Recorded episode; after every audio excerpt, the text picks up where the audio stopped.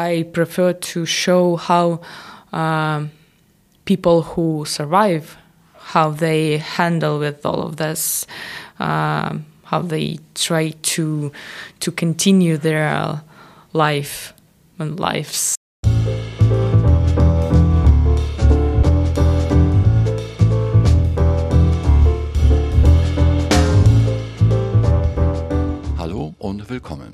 Hamburg Arts, das ist ein Podcast mit Themen und Geschichten aus der Kunstwelt. Und ich bin Kai Detlefs, Journalist in Hamburg.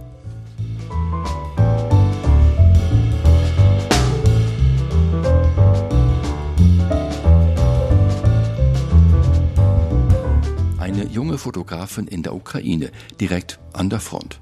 Alina Smutko, sie ist regelmäßig mit Kollegen nahe am Kampfgeschehen, also mitten in der Gefahrenzone. Sie berichtet über die Folgen des russischen Angriffskrieges und sie will wissen, wie es für die Überlebenden danach weitergeht. Die Journalistin und Dokumentarfotografin zeigt im Foxy Bilder von der Krim und von den Krim-Tataren, deren Schicksale und massiven Probleme sie schon vor Jahren thematisiert hat, nämlich gleich nach der Annexion der Krim durch die Russen. Ich begrüße jetzt Alina Smutko. Das Gespräch haben wir auf Englisch geführt. I'd like to know what is your situation right now in the, uh, Ukraine and where do you live? Uh, how do you work? Um, currently, I live in in Kiev, um, and occasionally also I spend time with my family in Poltava. It's in in central part of Ukraine, just in the middle from in the middle way from Kiev to Kharkiv. Um, and also I worked. Uh, I work um, like in the front line, usually in the east or in the Kharkiv region. Um, more recent, uh, I guess, going to work on the south uh, part of the front line. Um, situation is uh, different, depends where you are.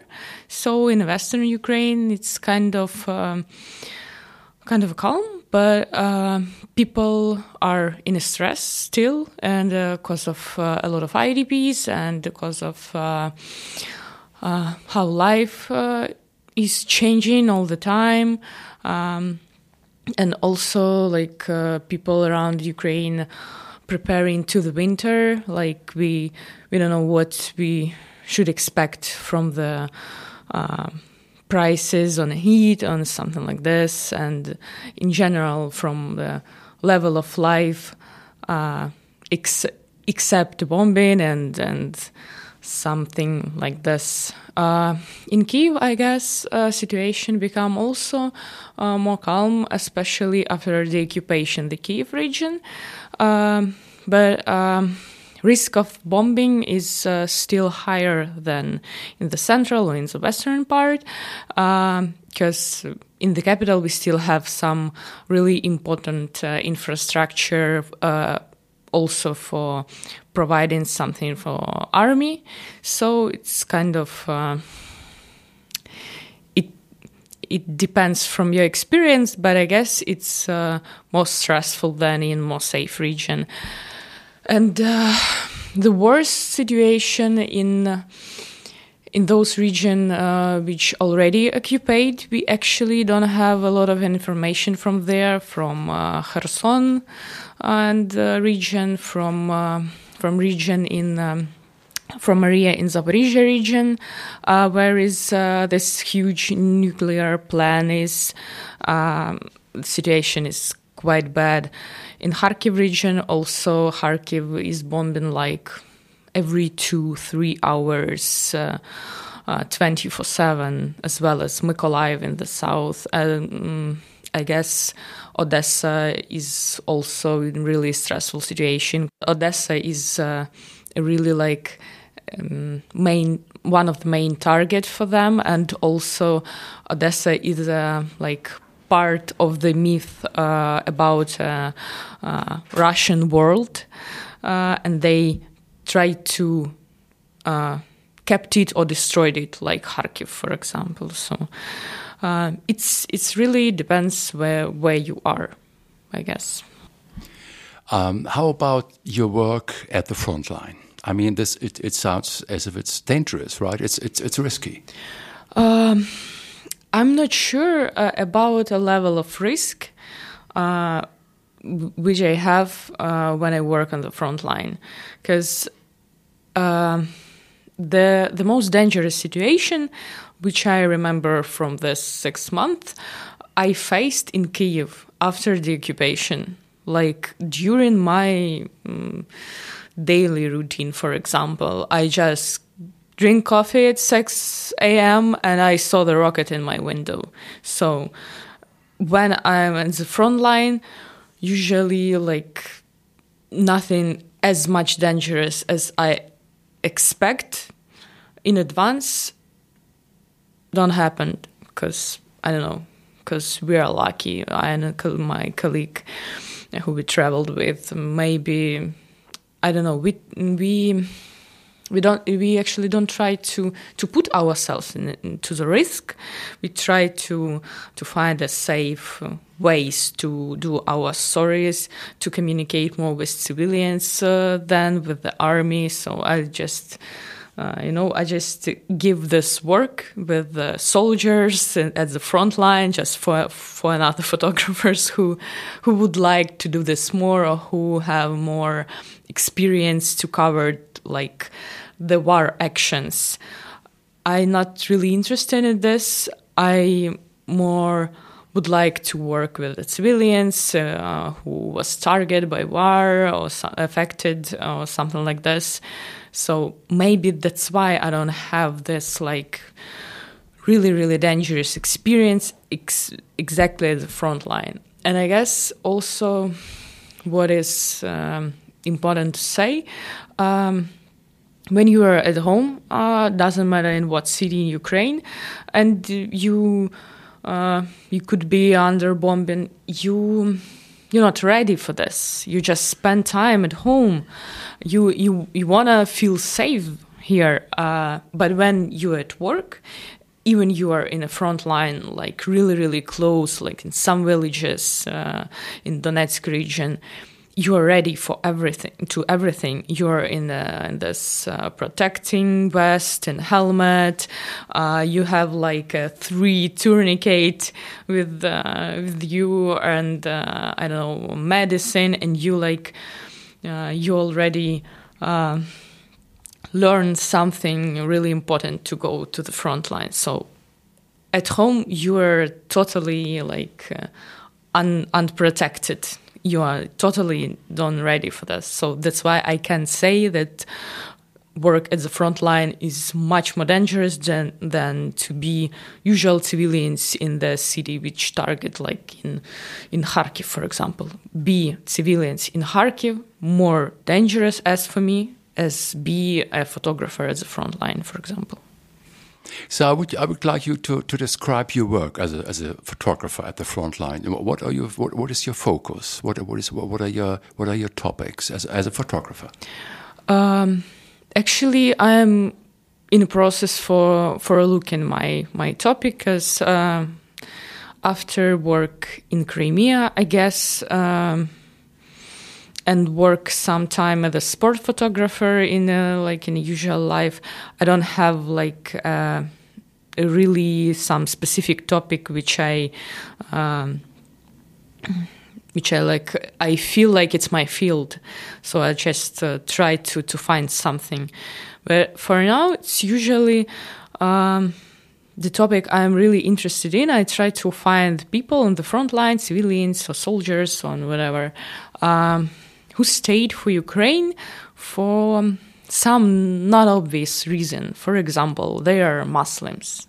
So, uh, actually, when Muslims are really minority in Ukraine, and uh, there are some, uh, I can say Islamophobic, but some xenophobia in Ukrainian society actually exist. These people like. Um, decide to to fight for Ukraine, the front line.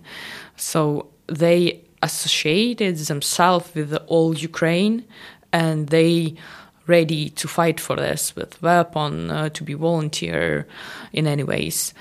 Um, looking for some foreigners who become to Ukraine to protect the people. Actually, their motiv- what what is uh, the motivation my my main question: why why why do you do what what you do? And I asked this uh, like a lot of people who evacuated civilians and also asked this you know, civilians who stay in a dangerous areas why you why you stay um, or why you return even we we met a lot of people who spend spring like in a more safe region and they they come back to Kramatorsk for example. Kramatorsk uh, I guess hit like every two every three days. Like one two people uh, are um, one one two people killed uh, like every day in the city. But but people with with kids they come back. So ask why why you do this? What what's your motivation? And i just try to find my topic in all this mess which actually continued in ukraine because um, there are really uh, a lot of stories to tell. So there are like, I don't feel like um, we compete with other colleagues because so many work right now for photographers in Ukraine. So everybody could find like their topic, and I on on my way to this. Uh, talking about photography, I mean, what is your what, what, are you what do you think about photography? Where are the where are your chances? Where are the limits? I mean, you know what I mean. You you you, you make a statement when you're taking pictures, and so what is your what is your your attitude in a way? Mm, it's something you know. Uh, for re reflection after you already done something, um, I don't have a statement for now because I just I just follow the news, uh, follow the people. Um, maybe when when I I really hope uh, war will be over, and after I have some time to to think about this, my statement will be ready for for saying. But for now, I just you know I just want want want want to show what what is reality what, and um, I don't know how to say but uh, I I'm not trying to to show uh, like uh, the dead bodies and uh, this this part of war. I don't know maybe maybe I can't maybe I scared about this but I prefer to show how um, people who survive, how they handle with all of this, uh, how they try to to continue their life and lives. Um, so maybe this. Okay, let's talk about the fact that you are a female, okay, and you've you've you've got a child at home. Yeah. So, um, how do you deal with this? I mean, a, a female at the front line having a child. Uh, so, what, what it, it seems to be very special, okay? It's kind of, I guess, it's it's two different topics. Uh, as a female, I I don't feel any difference to work on the front line because I I don't see. Uh, I used to work with uh, male colleagues, so I I see how they work, uh, how uh, locals uh, like uh, communicate with them, and how locals communicate with me, and how soldiers do this, and so on, so on. So and really, this time I don't feel a difference. Uh, between us. So maybe I don't know. Maybe some my colleague uh, and I'm not sure. It depends from gender, but they are like physically more strong and they could wear vest uh, longer time than me. But it's only my my problem and problem of my previous physical uh, low my low physical activities actually. So but actually in in in work um, I don't I don't feel like my gender helps me or um, or opposite. Um, and uh, the second uh, part of the topic is the like uh, I as a mother how I try to manage everything and to be like okay already I can say this like war photography. Um, actually, I guess I'm just lucky because uh, I have a I have a family, and we just we keep gathered all this time. So. Um, uh, the father of the kid is uh, really pay a lot of attention of him and care about him uh, like really a lot. Uh, my parents helped me a lot, and uh, when war became um, one of a person from my family lost the job so uh, he um, had a lot of like he had time to to help with kid like to play to stay because uh, uh, kindergartens are closed in uh, in our region mostly. And it's even for now it's complicated to get there because because um, not all, all kindergartens have this shelter for for all this for dangerous situations. So uh, the number of kids who can can get it really really small, and um, father or mother or this kid should be. Um, in army or in some really really important infrastructure so if you are just uh, even if you are a journalist it doesn't count actually so and uh, we just we we gathered with my family and we tried to solve it together I actually I have no idea what what should I do if I will be the situation like face to face by only on only me. So without any help like a lot of a lot of women who who forced to leave country to save uh, their lives and to life of their kids. I i have i had i guess like if only few times to to hide with my kid with our home shelter. Um, all the time we spend together, we are like in a safe condition usually. So I don't have this uh, really horrible experience which other mothers have um, we should talk uh, about uh, Crimea. I mean, you did some substantial work in Crimea, right, over the years. So, why did you do this, and what did you find? I mean, the situation is uh, complex, right? Um, I guess all my topics which I worked uh, find find me, not I find this topic.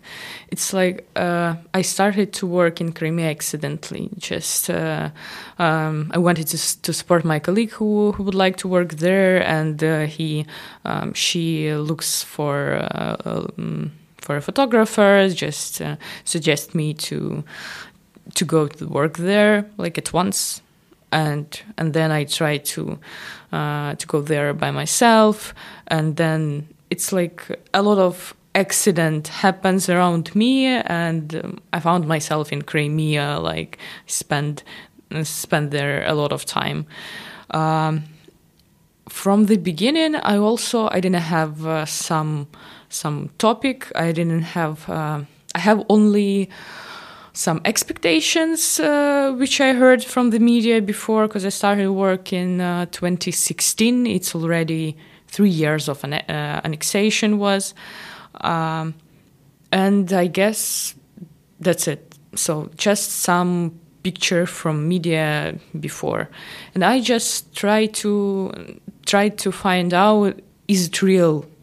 Is it so a lot of people wanted Putin to come to Crimea? Is it really all this referendum, all this pro Russian stuff really exist and what people really think about this. They are they were scared. Uh, maybe uh, somebody pushed on them. Maybe what what what is going on here? Uh, and then um, I find actually it it was really easy. I found the Crimean Tatars there. Um, who was uh, who were relatives of of the people who was arrested by new Russian governments. Uh, at first, for some uh, inappropriate meeting, like um, in the beginning of annexation, they uh, go to the meeting to support Ukraine with the Ukrainian flags, with the Crimean Tatar flags, and uh, like after a few few months, uh, when after referendum, actually. Russia started to uh, to find this uh, people who openly supported Ukraine, like to mm, to put them in jail and to show everybody that to support Ukraine it's not okay already, like totally. Then um, there were relatives of uh, people who were accused because uh, of um, terrorism cases. Um, Russia has um, a few organization uh, like uh, based on religion views uh, which is forbidden to, to exist there. One of them uh, is uh, Hizb ut-Tahrir. This organization in the world is uh, it's usually not forbidden, but it depends from the context and from the participator. usually, these people like they go to the meeting, they uh, they talk about uh, return uh, to the state where Sharia law uh, will be the main law in a state, and they try to build this society of society of Muslim who will follow Sharia law and try to build their own state because they are not happy because of uh, how other Muslim states uh, are for now. So, because Sharia law works like not really good in this country, like Iran, Afghanistan, for example. So they try to change something, but Russia actually, Russia have a lot of experience of a conflict with the Muslims, especially in uh, North Caucasus, Caucasus uh, in Chechnya, Dagestan, and so on.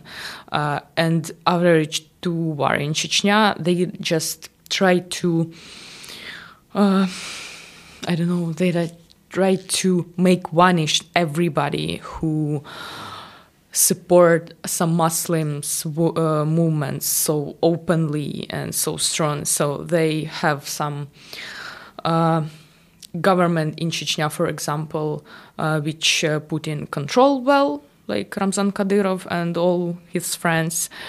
Uh, and other people he tried to keep in fear. in to to keep them scared of of the regime, and uh, so they forbid all this organization. Uh, I guess they also forbid uh, organization on some Christian people, but I uh, don't remember the name of it.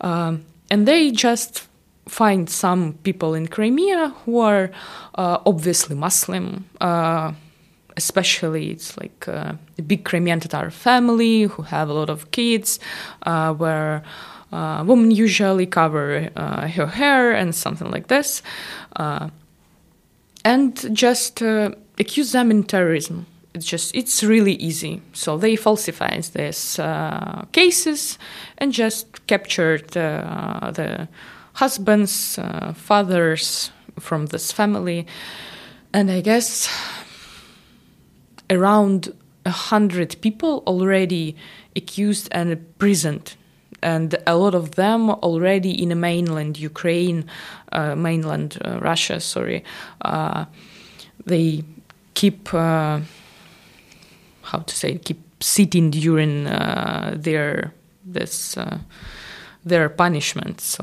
th- they already in jail and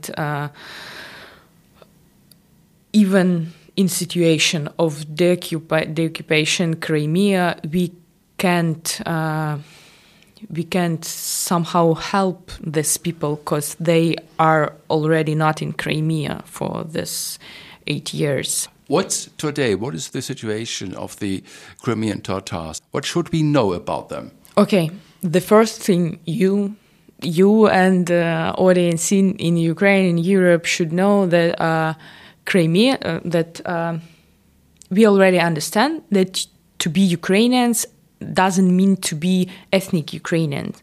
So, uh, in this way, Crimean Tatars actually are Ukrainians, like by their uh, their way of thinking, by their statement, they uh, they did a lot. Uh, so, Crimean Tatars who was for now in mainland Ukraine, they support and defend Ukraine as well as Ukrainians. Uh, so they are volunteers. They are on the front line on the all all regions, like really a lot. We sometimes we just we we, we don't uh, don't mention this, but they are they put as much effort in our su- surviving, in our victory, as well as as Ukrainians.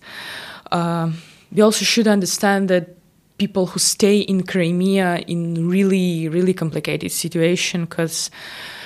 Uh, they are most of them are definitely pro-Ukrainian, and all this time they they they are waiting for some changes which Ukraine can do this eight years by democratic way by anyways and they for now they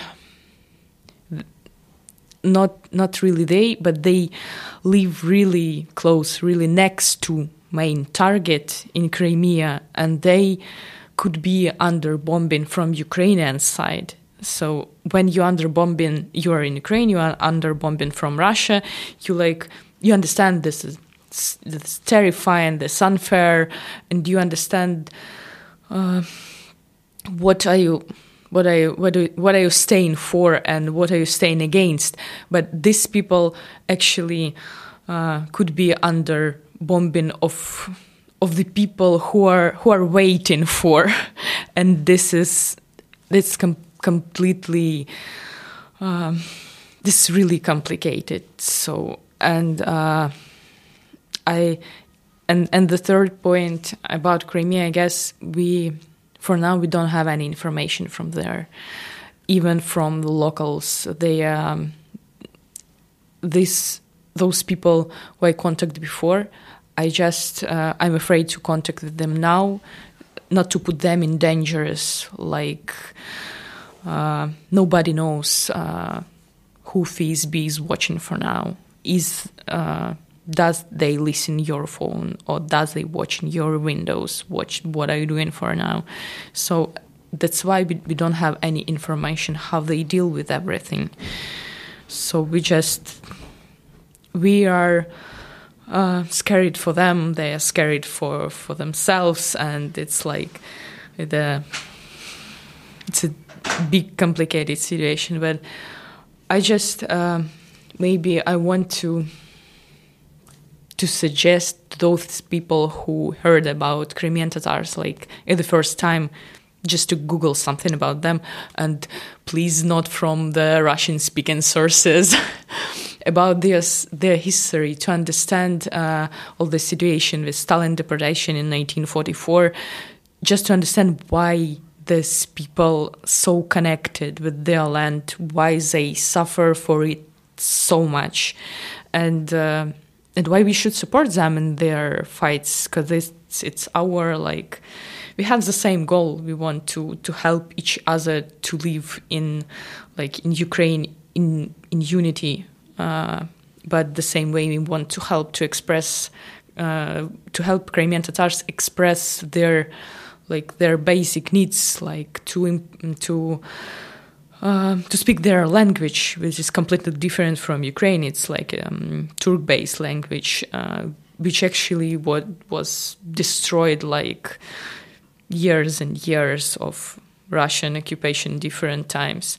So they want to to improve their culture and and, and also religion. So if I don't know, for now, a lot of Crimean Tatars live in Lviv after uh, they were forced to to leave Crimea. So if they have opportunity and wants to to build a mosque, for example, I I really hope that a citizen, a local citizen of Lviv, will support them and not to stay against them just because it's like Muslim in Muslims in Lviv. It's so weird. It's so awkward. We don't know what what we should do. So we have to have to learn about each other more and help each other with, with all this thing because because this genocide we feel on ourselves really strong for now, which we had to feel uh, on ourselves like during I guess during the last 300 years of Ukrainian history from the Russian occupation, Crimean Tatars actually felt the same. The same just because they are who they are.